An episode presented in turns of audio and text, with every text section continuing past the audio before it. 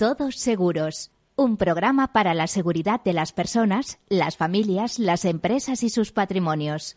Un programa patrocinado por Mafre, la aseguradora global de confianza.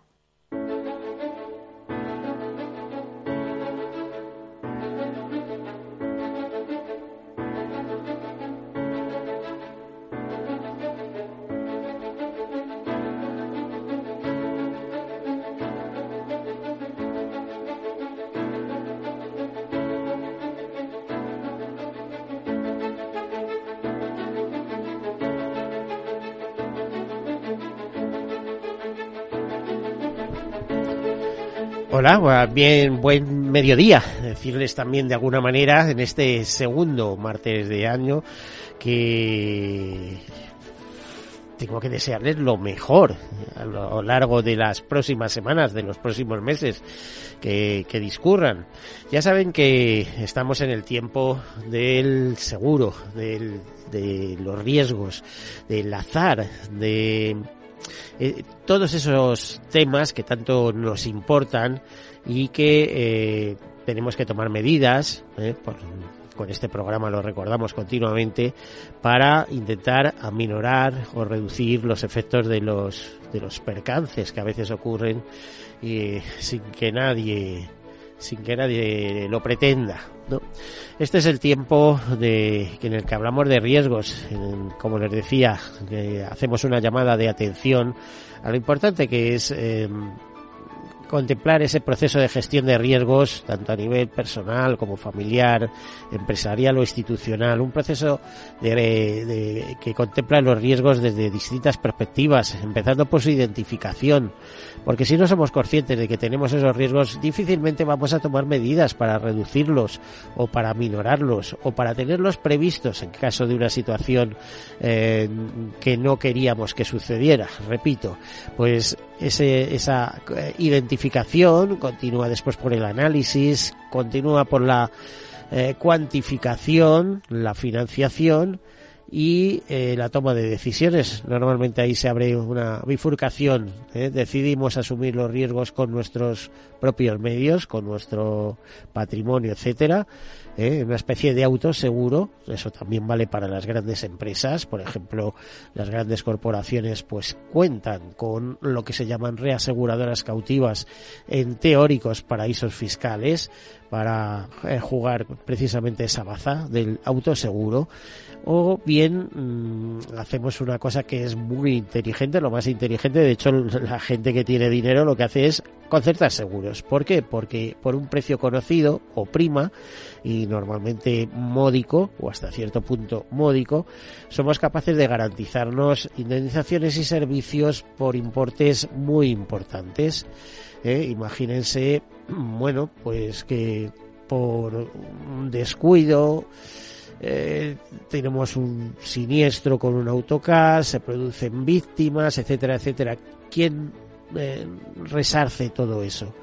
Pues si no ha habido conducta dolosa, en el sentido de que no se ha buscado intencionalidad y además el conductor no iba borracho, que eso también incide, pues eh, el seguro se va a hacer cargo de todo.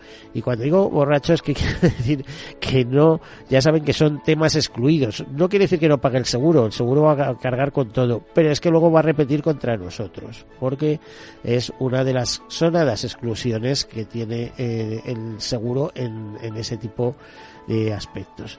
Bueno, pues de ahí la importancia del seguro. Ya saben que el seguro es eh, el todos para uno y, y uno para todos, de los mosqueteros, es la solidaridad mercantilmente organizada, como decía el profesor Eugenio Prieto. Eh, es, un contrato basado en la confianza, son papelitos y algo más. Y hoy en día también mucho Internet. Unas veces eh, de manera maravillosa y otras no tan acertada, porque el problema no es contratar, que contratar es hasta cierto punto muy fácil. El problema es que cuando tengas eh, algún percance, la respuesta sea la que tú esperas, que sea adecuada, que sean ágiles, tanto en las indemnizaciones como en la resolución del siniestro. Y a veces eso no, no es como nosotros quisiéramos. Por lo tanto, ya veis, este es un programa de seguros y también somos críticos. Dicho estas cosas, pues comenzamos con alguna nota de actualidad, muchas, porque eh, la actualidad está dando mucho juego en estos tiempos, actualidad aseguradora. Así que comenzamos. 2023 va a ser un año de ingresos, o ha sido, se prevé que sea, todavía no tenemos datos oficiales, pero un año de ingresos récords para el seguro. El volumen de primas creció en torno a un 22% según las previsiones de Inese Data, que se basa también en eh, algunos datos de ICEA. Según estas previsiones, eh, en función de lo conseguido en los últimos meses, los ingresos por primas en el total del año llegarían a los 76.423 millones de euros, con todos los ramos en positivo y un crecimiento interanual, como les decía, del 22%. Este incremento espectacular, porque claro, crecer un 22% en un año es increíble, se debería principalmente o gracias al seguro de vida, que, que ha crecido un 47%. Los expertos ya auguraban que el alza de los tipos de interés podría impulsar el negocio de vida, pero era difícil prever un crecimiento de las primas como eh, el que se espera para el cierre del pasado ejercicio de 2023 con un 46,88%, o sea, este este 47% que les decía. De hecho, ya se han superado ampliamente los niveles registrados en los años inmediatos anteriores a la crisis de COVID, cuando el mercado se movía, me refiero a los eh, seguros de vida, en torno a los 28.000, 29.000 millones de euros. Más, más cosas que interesan, eh, el, diario oficial de la Unión Europea publicó el nuevo reglamento de datos que fortalece el control de particulares y empresas. Eh, eh, este reglamento sobre normas armonizadas para el acceso justo a los datos y su utilización, como, comúnmente reconocido como reglamento de datos, es eh, un marco regulatorio que tiene como objetivo principal establecer normas para la gestión de datos generados por el uso de productos conectados y servicios relacionados, abordando cuestiones cruciales en la era digital más eh, cosas. También el reaseguro celebra un gran año. Eh, eso todavía hay que poner las cifras blanco sobre negro, pero creen que 2023 fue un año muy rentable para el reaseguro, según eh, comentan desde We Carpenter.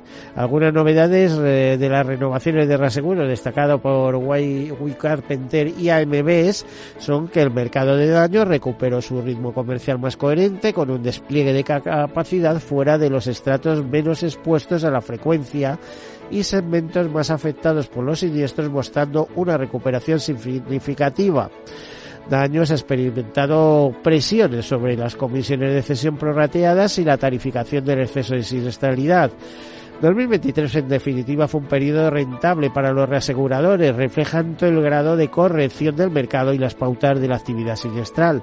El rendimiento del capital está superando el coste del mismo con rendimientos previstos cercanos al 20% y la capacidad de retrocesión del ramo de daños estaba disponible y no limitaba el apetito de riesgos de los reaseguradores.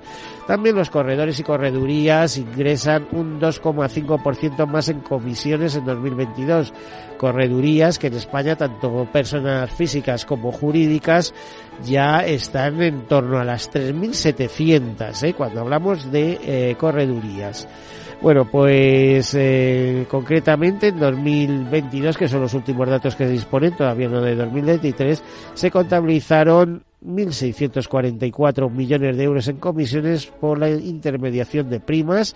Son datos derivados del informe estadístico anual de mediación 2022 publicado por la Dirección, General de Seguros y Fondos de Pensiones, cifra que representa un incremento del 2,5 respecto al año precedente.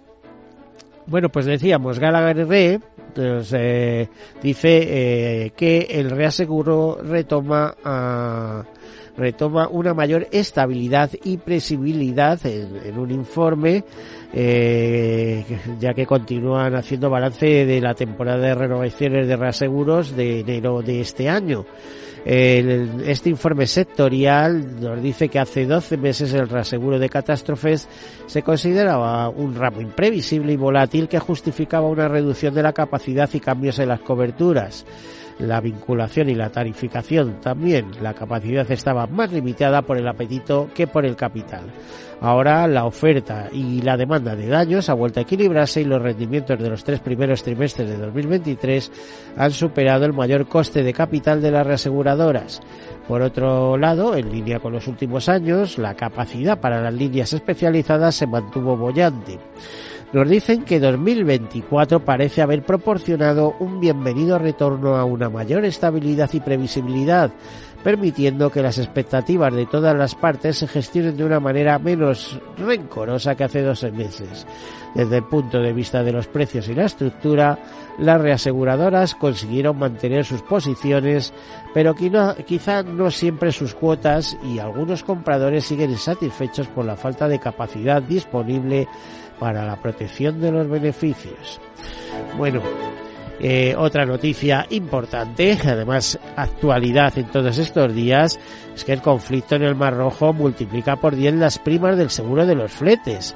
Las compañías de transporte marítimo están encontrando cada vez más problemas a la hora de asegurar sus fletes y sus viajes a través del Mar Rojo. Ya saben, el tema de los UTIs, eh, los ataques que vienen realizando. Hay muchas compañías de seguros que, dada la situación, o bien deciden no asegurar o bien multiplican por 10 sus primas. Además, en muchos casos, estas pólizas se adquieren en los mercados muy especializados de Londres, eh, como el Lloyd's of London eh, y algún otro mercado, donde las coberturas de guerra y huelga se compran por separado y tienen unas condiciones de prima elevadísimas. Según explica Tomás Barona, director marítimo de Howden Iberia, la actual crisis del Mar Rojo es un riesgo imposible al que el seguro está dando una solución por la que lógicamente hay que pagar un precio especial. Y el año pasado fallecieron en nuestras carreteras 1.145 personas, por supuesto, como todos esos siniestros de tráfico, personas, eh, fallecimientos que fueron al final, como siempre ocurre, y, hay que lamentar que haya fallecimientos, bueno, pues que eh, fueron tuvieron que ser indemnizados por el seguro, como siempre. Y eso que el objetivo del seguro sería el fallecimiento cero. Eso es lo que dice la lógica, que es lo que hay que llegar. Recuerdo que hace 30 años simplemente estábamos en más de 3.000 fallecidos. Eh, esta cifra de fallecimientos no deja contento a nadie, pero lo que está claro es que eh, nos hemos situado en cifras mucho más reducidas y hay que seguir luchando para alcanzar ese crecimiento cero. Eh, decirles que esos fallecimientos se produjeron por 1.048 siniestros mortales, tres menos que en el año 2022, eh, con esos 1.145 personas fallecidas y otras 4.495 personas que sufrieron heridas que requirieron ingreso hospitalario. Más cosas, United eh, Hill Group y Allianz se mantienen como aseguradoras más grandes del mundo por primas netas y activos no bancarios. Eso según AMBS, eh, la agencia de, de, calificación y de rating, que publica su listado de las 25 compañías globales de seguros más grandes del mundo por primas netas y por activos no bancarios, con datos al cierre de 2022. Eh, United Hill Group, es decir, una aseguradora de salud norteamericana, se posiciona en el primer lugar por noveno año consecutivo, aumentando las primas netas en un 14% en ese 2022, hasta los 257.200 200 millones de dólares. Eh, un cuarto de billón de dólares. Eh, por su parte, Allianz se mantuvo en el primer puesto por activos no bancarios con 1,1 billones de dólares a pesar de una caída del 10% respecto al año anterior. Bueno, algunas de las entidades más grandes del mundo, decirles que las cuatro primeras son eh, norteamericanas, eh, las dos siguientes son chinas, Francia, luego Alemania, vuelve Estados Unidos eh, con otras dos. Los nombres United Health, Estados Unidos, Centennial Corporation, Estados Unidos, Elevance, Elevance Hill, Estados Unidos, Planes de Salud de Fundación Kaiser, Estados Unidos, Piang Insurance de China, China Life China, AXA de Francia, Allianz Alemania, Humana de Estados Unidos y State Farm de Estados Unidos. Eh, las aseguradoras de vida dominan también el ranking de activos no bancarios. En cuanto a esta calificación, Allianz Alemania se sitúa la primera, Piang eh, de China la segunda, Berkshire Hathaway de Estados Unidos, China Life en cuarto lugar y AXA de Francia en quinto lugar. Bueno, pues ahí queda la noticia. Decirles también que eh, la confianza eh, de los líderes globales de seguros en que el sector eh, tendrá crecimientos sustanciales en 2024, es decir, si nos colocamos desde, desde la posición de perspectivas, bueno, pues no están muy convencidos de lo que va a pasar. ¿eh? De hecho, la noticia dice que la confianza en el crecimiento de los CEOs del sector asegurador sigue siendo sólida, aunque se ha reducido comparativa con otro año. Y esto lo dice eh, la consultora KPMG en su Insurance Outlook 2023. Eh, tres cuartas partes de los consejeros delegados encuestados confían en las perspectivas de aumento del sector frente al 90% de un año antes. Además, el 78% espera un crecimiento de su propia organización, en concreto, frente al 87% de otros, eh, de otros años. Bueno, pues eh, vamos terminando estas noticias. Decirles que, que Jorge Claude asume la presidencia de FIDES, de la Federación Interamericana de Empresas de Seguros.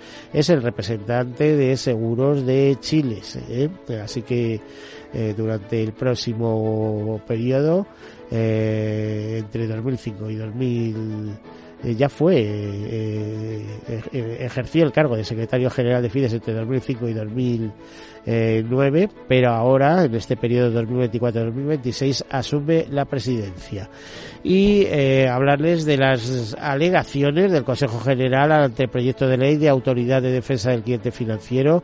Los mediadores de seguros no están muy contentos, así lo hace saber el Consejo General de Colegios de Mediadores, en el que dice o hace unas propuestas de modificación, por ejemplo, eh, la cooperación con otros órganos, sugiere incluir a la Dirección General de Seguros y Fondos de Pensiones para la comunicación de posibles infracciones de normas de conducta, o en el ámbito de aplicación de exclusiones, que destaca que las exclusiones de las letras A, G y H del citado artículo 3 deben ser revisadas al vaciar de contenido la pretensión de la Directiva 213-11 Unión Europea relativa a la resolución alternativa de, litigios en materia de consumo o el sistema de resolución extrajudicial de litigios que entiende que puede haber un conflicto competencial, etcétera, etcétera. Hay una serie de temas eh, que interesan. Bueno, y hasta aquí las noticias. Hay, por supuesto, muchos más. Eh, por ejemplo, sobre las víctimas de productos defectuosos que podrán reclamar daños por la salud psicológica, eh, eh, de acuerdo con, con, las instituciones de la OI que han alcanzado precisamente un acuerdo provisional sobre la propuesta de la Comisión Europea para la revisión de la directiva sobre responsabilidad por productos defectuosos. Esto ha sido en diciembre, por lo tanto algo habrá eh, de interés. Noticia también de interés, indemnizado el dueño de un bar por una cerveza que explotó y le hizo perder un ojo. Eh, y ojo con el tema porque eh, el seguro tuvo que pagar precisamente por la garantía de productos defectuosos una indemnización de casi 128.000 euros. Y hasta aquí las noticias. Comenzamos con nuestra entrevista dando, eh, dando la bienvenida a, Ignacio Machete, presidente de Agroseguro. Eh, Ignacio, eh, buenos días, buenas tardes ya. Eh, ¿Qué tal, qué tal estamos? Muy buenos días, don Miguel. Pues, pues muy bien, encantado de acompañaros otra vez. Bueno, te tengo que dar las gracias. Hoy gracias especialmente eh, a Ignacio Machete. Le tenemos en Sevilla que le, y le hemos hecho incluso cambiar algo importante. Tienes hoy una cita importante en, en, Andalucía, ¿no? En Sevilla. Sí, sí, venimos a firmar un convenio de colaboración con la Junta de, con la Junta de, Andalucía que es la única comunidad autónoma que faltaba por, por, suscribir este convenio y que es importante porque el convenio lo que nos permite es que a los agricultores que suscriban el seguro a partir de ahora se les podrá descontar la parte de la subvención autonómica eh, en el momento de la contratación y eso va a impulsar la contratación mucho. Y luego, a través de este convenio, pues nosotros liquidaremos las cantidades que sean a la Junta de Andalucía. Y era la única comunidad autónoma que faltaba por retomar estos convenios. Así que sí, encantados de, que por fin lo hayan hecho y, hoy es el día de la firma. No, y además un tema curioso, porque es una eh, comunidad eminentemente agraria, aunque poco a poco se va industrializando. No solo eso, un dato que yo vengo a darle hoy a la consejera es que se trata de la comunidad autónoma con el capital asegurado más alto de toda la. También es verdad que es una de las comunidades más grandes, ¿no? Pero es la, que tiene los capitales asegurados en seguros agrarios más elevados de toda España. Bueno, eh, a ver, Agroseguros es una asociación de, eh, de, aseguradores, de compañías aseguradoras, una especie de, eh, digo, asociación o pool para afrontar eh, los, los seguros de, del campo, bueno, y también las producciones del mar y también ganados, etcétera. en medio de minuto, ¿nos puedes explicar lo que es agroseguro? Porque hay que diferenciarlo de otras entidades que se dedican a asegurar directamente eh, temas agro o ENASA, que es que no es aseguradora, que es la compañía estatal de seguros agrarios, pero que es la, la que lleva la parte de subvenciones, digamos, ¿no?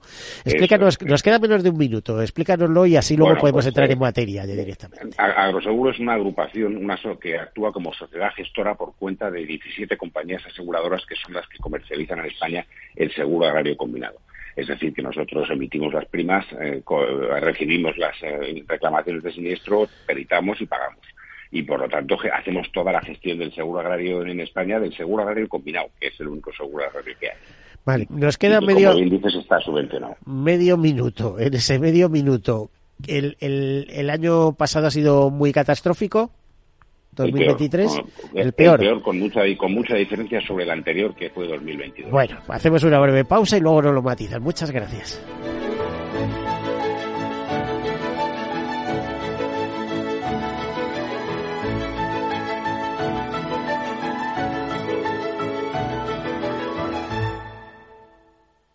Hey, asistente, busca cómo proteger mis ahorros de la inflación. Hay aproximadamente 19 millones de resultados. ¿Quieres que los lea? Buf, mejor que no. Puedes seguir buscando entre millones de contenidos, pero un asesoramiento de calidad solo te lo dará un especialista. En Renta 4 te ofrecemos un servicio de asesoramiento gratuito siempre que lo necesites. Entra en r4.com y descubre cómo te podemos ayudar. Renta 4 Banco. ¿Quieres más?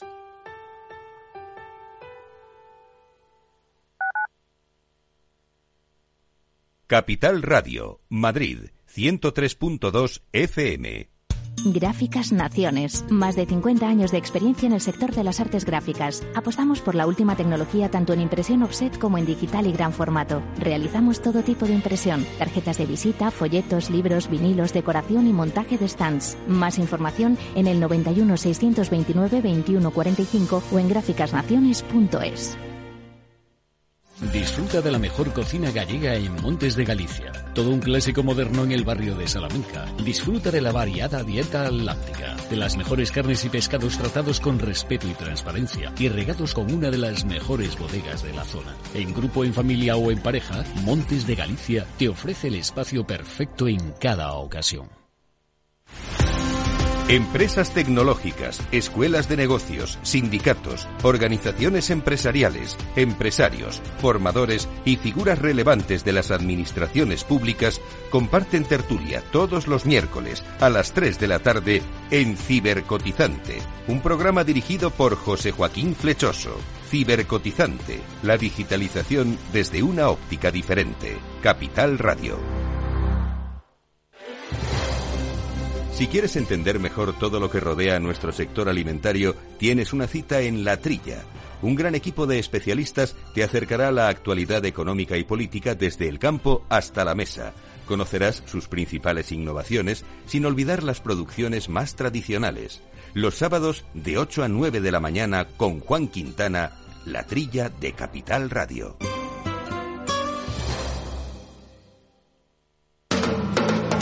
Capital Radio. 10 años contigo.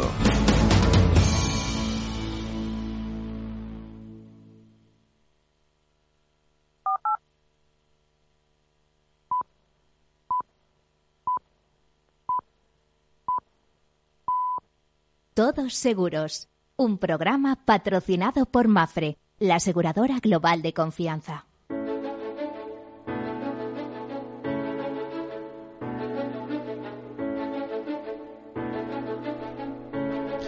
Pues aquí continuamos con Ignacio Machetti, al cual tenemos en Sevilla porque va a firmar un convenio, es presidente de Agroseguros, es la primera vez que se va a firmar un convenio con, con, eh, con esta autonomía, eh, un, convenio, como nos decía, cosa rara, le, explicábamos nosotros, pues sabiendo que es una, eh, es una comunidad eminentemente agrícola, que, que, se va abriendo poco a poco a la industrialización y a nuevos procesos, a la investigación también, etcétera.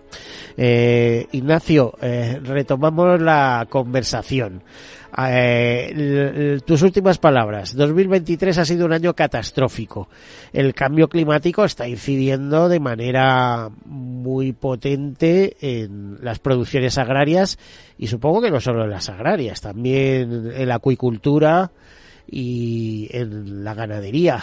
¿De dónde viene todo este desastre? Pues efectivamente, llevamos ya mm, varias, mm, iba a decir años, pero incluso varias décadas observando cómo eh, los eh, riesgos climatológicos se comportan de manera cada vez más severa, más frecuente y más intensa. Y, la verdad es que, de hecho, comentábamos hace un momento, 2022 hasta ese momento era el, peor año en términos de siniestralidad para el seguro agrario en general, y eso incluye eh, producciones agrícolas y también pecuarias y algunas producciones acuícolas también. Eh, bueno, pues 2022 había sido el peor y 2023 es un 57% más que 2022. Es decir, que esperamos fervientemente que 2023, pese a que claramente es una tendencia que va a continuar, se trate de una excepción porque el año ha sido catastrófico, Sobre eh. todo, sobre todo como consecuencia de una sequía que ha sido la peor, por lo menos de la historia del seguro agrario, y llevamos 45 años. A ver, te iba a decir, eh, ¿conseguís em, eh, mantener el equilibrio financiero con toda esa desastre? Es decir, vosotros recaudáis primas por un lado, eh, tenéis las subvenciones de, de, los planes de seguros agrarios y con todo eso tenéis que pagar siniestros y, imagino que tenéis también el apoyo del Consorcio de Compensación de Seguros como reasegurador eh, de, Agroseguro, pero ¿conseguís equilibrar los balances o, vamos a eh, pérdidas? Pues, eh, el sistema en general está dando pérdidas desde hace tiempo. Lo que pasa es que tiene un reaseguro muy potente, que es el que nos da el Consorcio de Compensación de Seguros y es el que está salvando el pellejo, no ya agroseguro, que también, sino el propio sistema. Lo que ocurre es que la evolución es negativa también para el consorcio en los últimos años y entonces pues eh, es evidente que algunos ajustes y algunas adaptaciones hay que hacer tanto en el seguro directo como en el propio como en el propio reaseguro. Estamos hablando de unos ratios de siniestralidad en 2023 que a prima de riesgo están es decir, eh, estamos en el 170%. Eso no hay eh, seguro, no hay sistema de seguros que lo aguante. ¿no? Nosotros estamos teniendo pérdidas, pero limitadas gracias al consorcio. Y el consorcio este año, por ejemplo, por dar un dato muy relevante, pues ha, hecho frente a 470 millones de euros de siniestralidad como reasegurador con solo 60, 59 millones de euros de primas. Es decir, que va a resultar eh, muy, muy impactada su propia reserva de estabilización y, eh, y, no, es, no es el primer año que ocurre, con lo cual es absolutamente necesario que tomemos medidas de adaptación. Venimos tomándolas desde el punto de vista técnico año tras año, pero la impresión que tengo es que siempre vamos por detrás, porque el cambio climático va a más y los ajustes que se pueden hacer por mor de, de, las presiones que, que desde el punto de vista político y sectorial tenemos, pues van siempre un poco a rastras y por detrás, ¿no? Pero claramente eh, hay que hay que hacer algo nuevo porque porque esta evolución si no terminará por, por, por descapitalizar el sistema. En este momento el sistema es potente evidentemente primero porque la hay 17 aseguradoras muy solventes detrás y segundo porque además contamos con con el reaseguro del consorcio, que es la, organización más, más solvente que tenemos en España. Bueno, lo, primero hay que decir es que eh, gracias al seguro agrario se garantizan las rentas de eh, los agricultores, de la gente que, que vive de, este tipo de producciones, eh, también eh, para las cabañas ganaderas o también para la, la, acuicultura, que en nuestro país tiene un enorme desarrollo. Me hablabas de 470 millones que ha tenido que aportar el Consorcio de Compensación de Seguros este año para paliar los daños, que me parece una cifra colosal.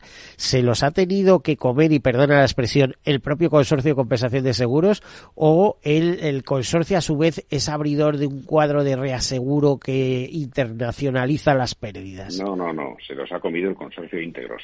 El consorcio no se reasegura, no retrocede riesgos, eh, en este momento al menos. Lo, hizo en su día hace muchos años, pero en este momento no se reasegura a su vez y se los ha comido íntegros.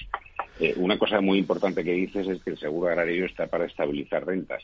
Es cierto, pero ojo, porque eh, la climatología está afectando negativamente a las rentas y el seguro en ningún caso puede garantizar un nivel de rentas que ya mm, como norma no se obtiene.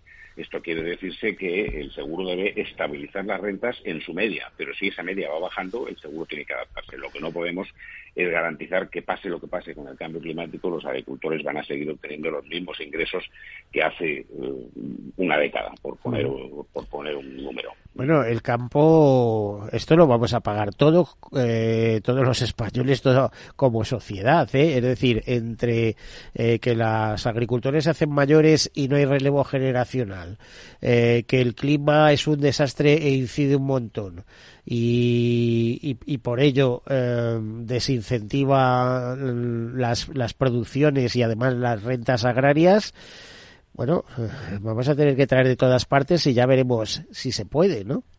Sí, es cierto que para el sector agropecuario no es un buen momento eh, tienen eh, una tendencia, bueno, cada vez más, eh, obviamente, a que sí les afecten los riesgos climatológicos, pero además, como todos sabemos, en los últimos tiempos pues han estado sufriendo incrementos muy importantes en los precios de los insumos, la electricidad, los fertilizantes, los piensos, etcétera, y sin que eso tuviera una, una repercusión directa o proporcional en los precios de sus productos. Y, por lo tanto, por no hablar del funcionamiento más o menos deficitario de la cadena alimentaria y por lo tanto pues no es un buen momento para ellos además a eso se añade como digo pues la siniestralidad cada vez más acusada que tienen que sufrir por no añadir otras dificultades como es eh, el momento en el que se encuentran de necesidad de adaptación a la, a la nueva política agraria común, que les va a suponer también un esfuerzo en muchos aspectos y, por lo tanto, pues claramente es un sector a proteger, sin ninguna duda.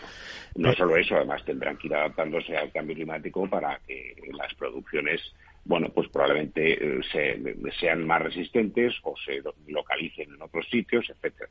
Así que, en fin, nosotros estamos para eso, eh, para apoyar al sector agroalimentario, obviamente con un requisito de equilibrio financiero que tenemos que perseguir. Pero tal y como se está poniendo la cosa, eh, parece que no va a ser, no tiene pinta de ser un sector ganador en el sentido de que está, a ver, afectado por cantidad de regulaciones normativas, etcétera. Luego eh, el envejecimiento de la población, por otro lado, el abandono de esa España vaciada, que ahí es donde se produce, ahí están las producciones agrícolas, etcétera y eh, la gran competencia de terceros países que, bueno, con, salarios bajos y, y, que no tienen que cumplir en muchos casos eh, esa enorme cantidad de regulaciones. Eh, pues simplemente el agricultor que es autónomo en, Marruecos producirán sin necesidad de eso siquiera, probablemente, o tal.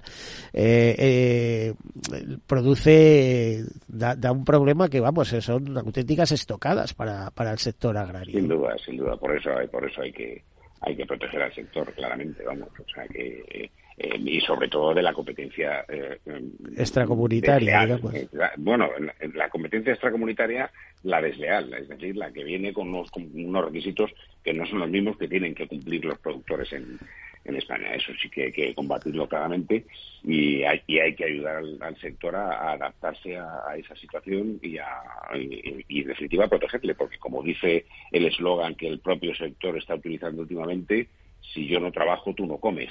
es decir, que es un sector absolutamente prioritario. Así debe ser. Por cierto, que todos estos desastres climáticos lo que están incidiendo es una concienciación positiva hacia el seguro.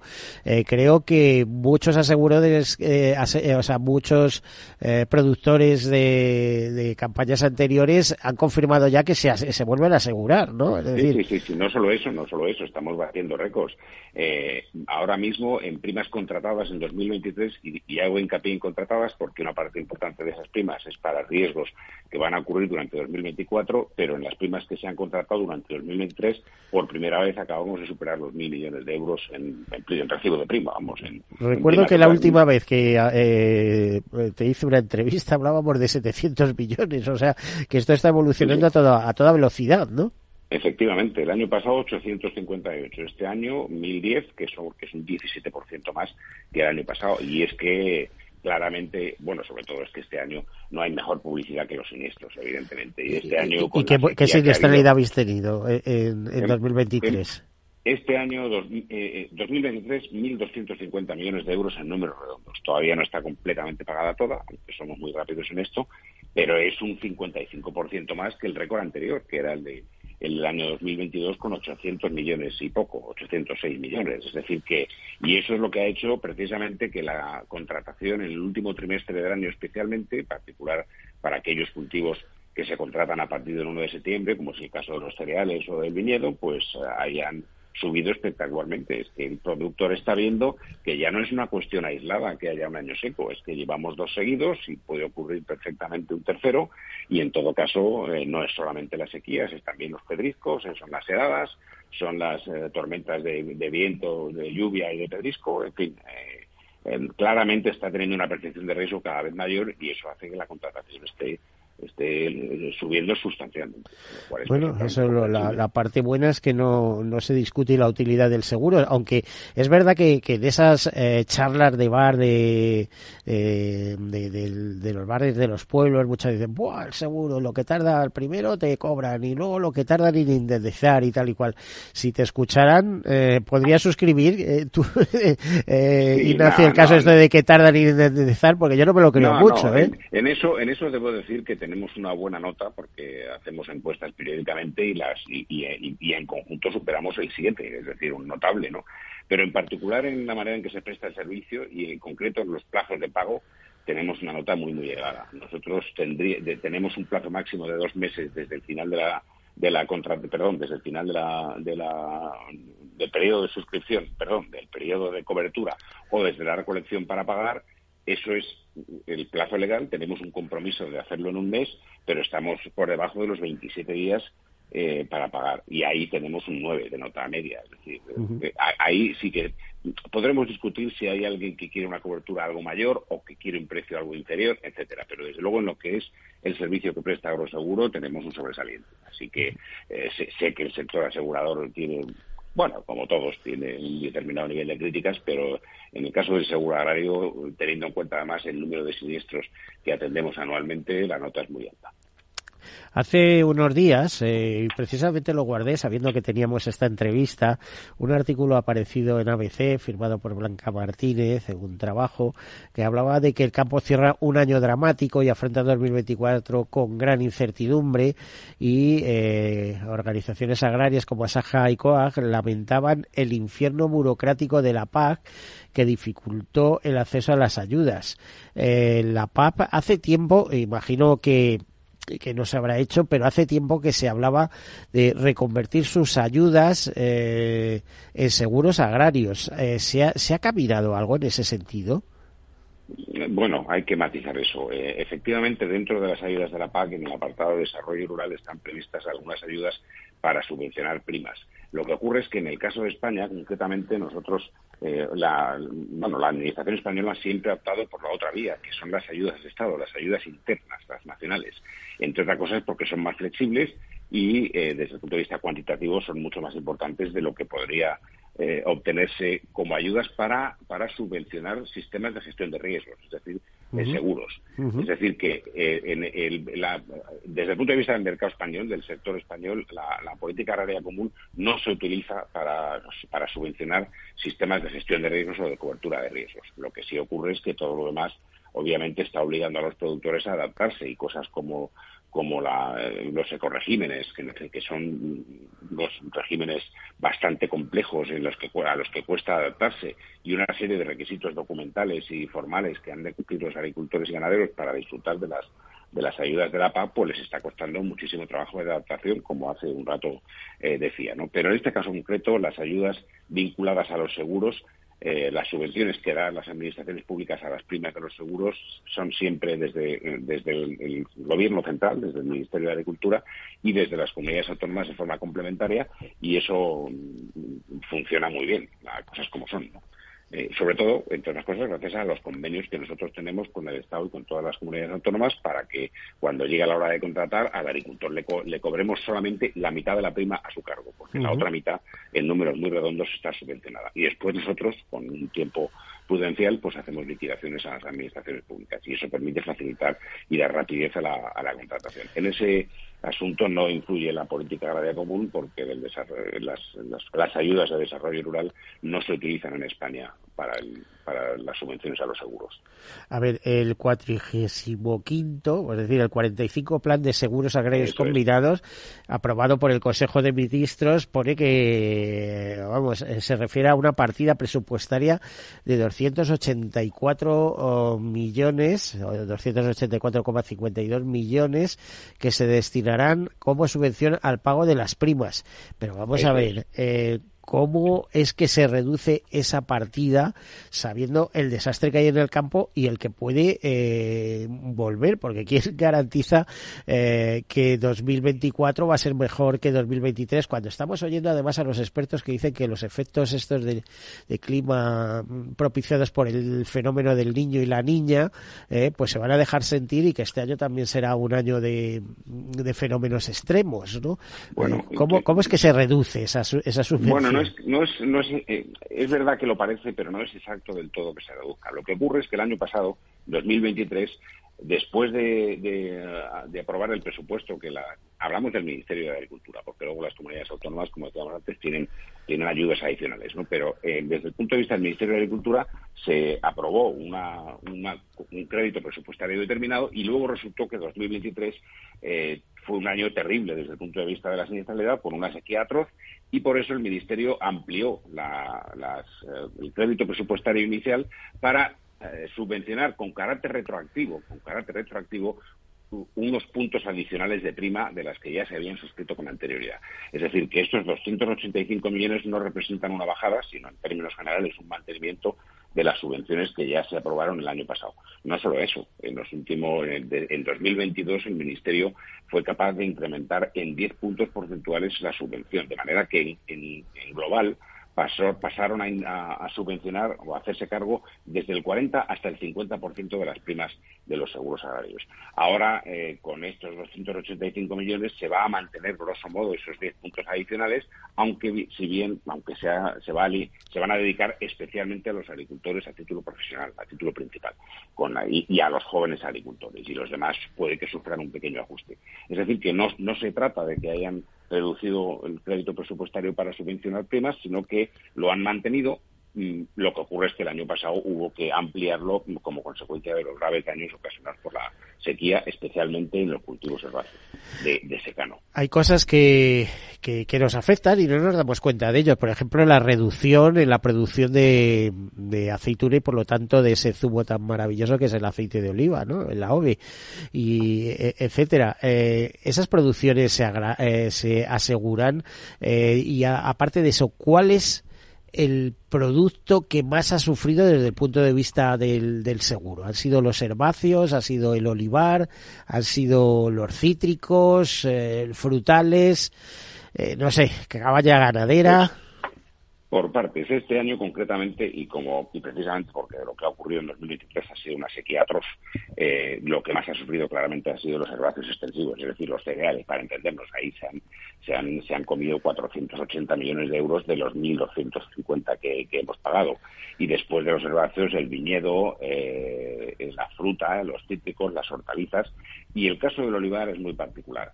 Eh, digo es muy particular porque viene siendo un cultivo tradicionalmente poco asegurado frente a una implantación del seguro eh, agrario de un 70 o 75% en cultivos herbáceos o de un 80% en una producción tan importante como los frutales o un 85% en el caqui o, por encima del 50 en viñedo, que son producciones muy importantes. Sin embargo, el, caso del olivar pues ha venido teniendo una, una implantación bastante menor, el entorno del 10%.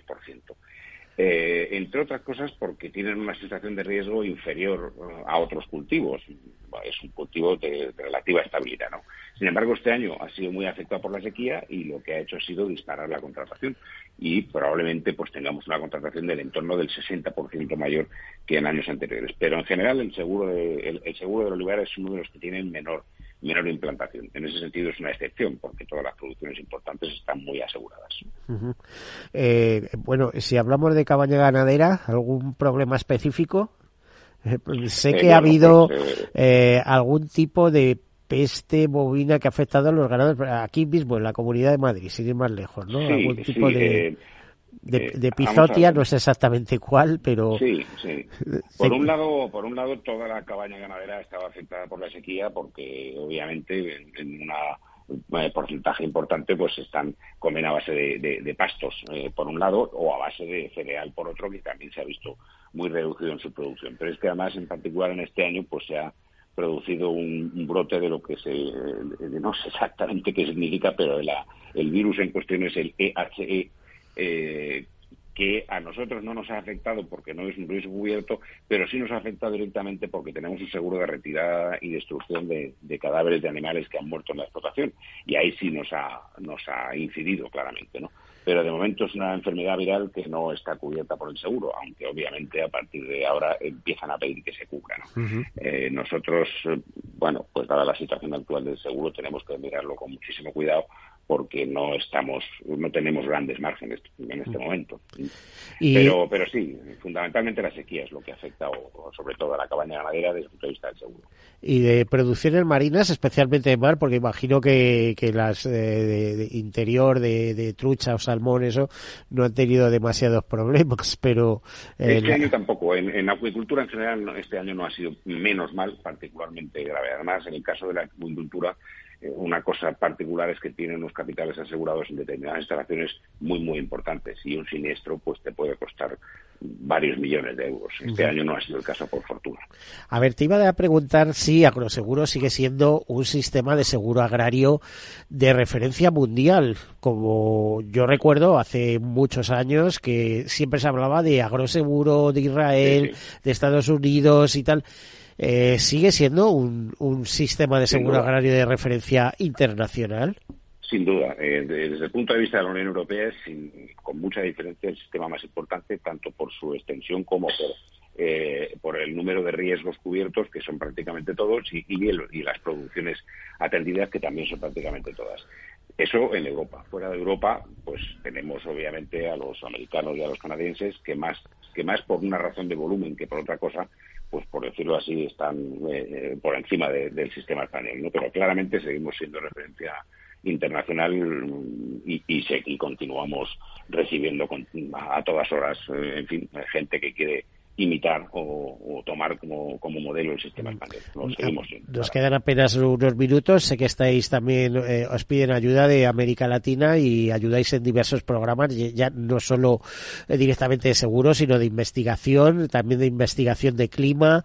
Eh, bueno, tenéis una labor mucho más extensa que la propia del seguro, ¿no? Hacéis algunas cosas importantes.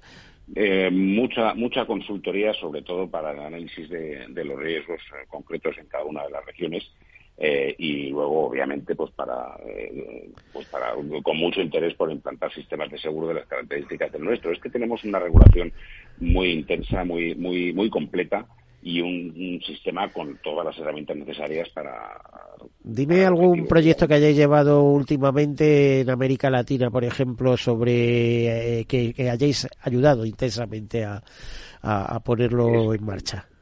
Eh, tenemos eh, muchos, pues, hace poco Panamá, pero pero con, pero hemos recibido consultorías o peticiones de consultoría de, muchísimos países. Ahora mismo pues no te puedo decir cuáles son los últimos. Este año creo que hemos estado con Panamá porque además yo, la verdad procuro no prestarle personalmente demasiada atención a eso porque no tengo tiempo de viajar, ¿no?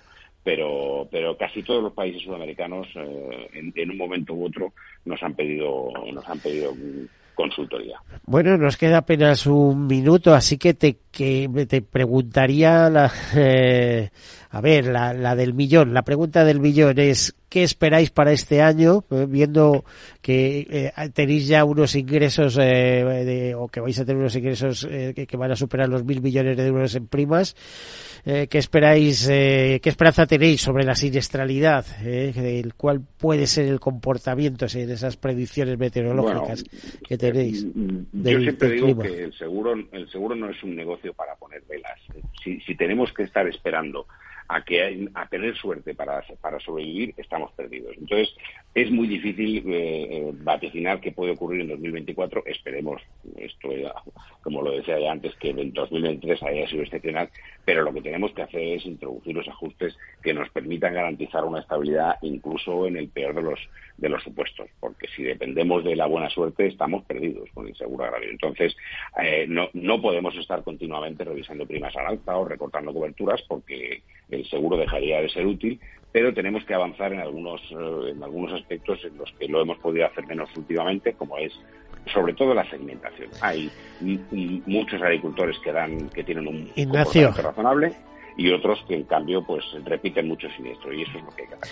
Pues muchísimas gracias Ignacio Machetti, presidente de Agroseguro. Esperemos que eh, lleguéis a una buena firma ahí en Andalucía. Eh, Ignacio Machetti desde Sevilla. Eh, gracias por acompañarnos y desearte un buen día. A todos ustedes, sí, a todos ustedes despedirnos hasta la semana que viene. Como siempre, sean seguros. Sí, sí quiero. Quiero tener siempre disponible a un buen equipo de abogados. Quiero tener un servicio telefónico de asistencia jurídica ilimitado. Quiero expertos que defiendan mis derechos como consumidor y como ciudadano. Quiero ARAC. ARAC. Lo nuestro es defender lo tuyo. Contáctanos en arac.es en el 992 2095 o consulta a tu mediador. Al mal tiempo, mala helada.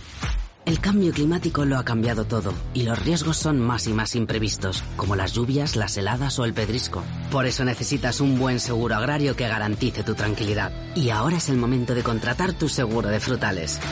Agroseguro. Trabaja sobre seguro.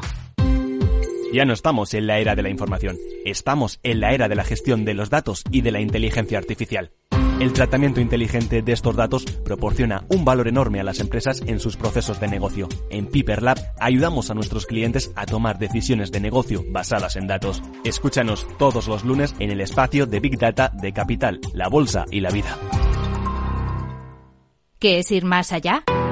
Con Arval podrás llegar donde te propongas de la forma más sostenible y asegurar un mundo mejor contribuyendo a la seguridad en carretera, al futuro de las ciudades y a la calidad de vida. Ser responsable sin tener miedo al liderar el cambio. Arval, la transición energética arranca aquí. Más información en arval.es.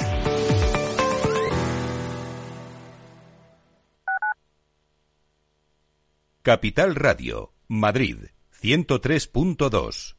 Gráficas Naciones. Más de 50 años de experiencia en el sector de las artes gráficas. Apostamos por la última tecnología tanto en impresión offset como en digital y gran formato. Realizamos todo tipo de impresión. Tarjetas de visita, folletos, libros, vinilos, decoración y montaje de stands. Más información en el 91 629 2145 o en gráficasnaciones.es. Disfruta de la mejor cocina gallega en Montes de Galicia. Todo un clásico moderno en el barrio de Salamanca. Disfruta de la variada dieta atlántica, de las mejores carnes y pescados tratados con respeto y transparencia y regados con una de las mejores bodegas de la zona. En grupo, en familia o en pareja, Montes de Galicia te ofrece el espacio perfecto en cada ocasión. ¿Sabes cuál es el mejor dial para escuchar Capital Radio? Tu móvil. Ya tienes disponibles las versiones de iOS y Android de Capital Radio. Y si quieres escucharlas en tu coche, lo tienes muy fácil. Empareja el Bluetooth de tu coche con tu móvil o tableta, entra en la app de Capital Radio y ya lo tienes. Escucha Capital Radio en digital. Y si te preguntan qué escuchas, no lo dudes. Capital Radio.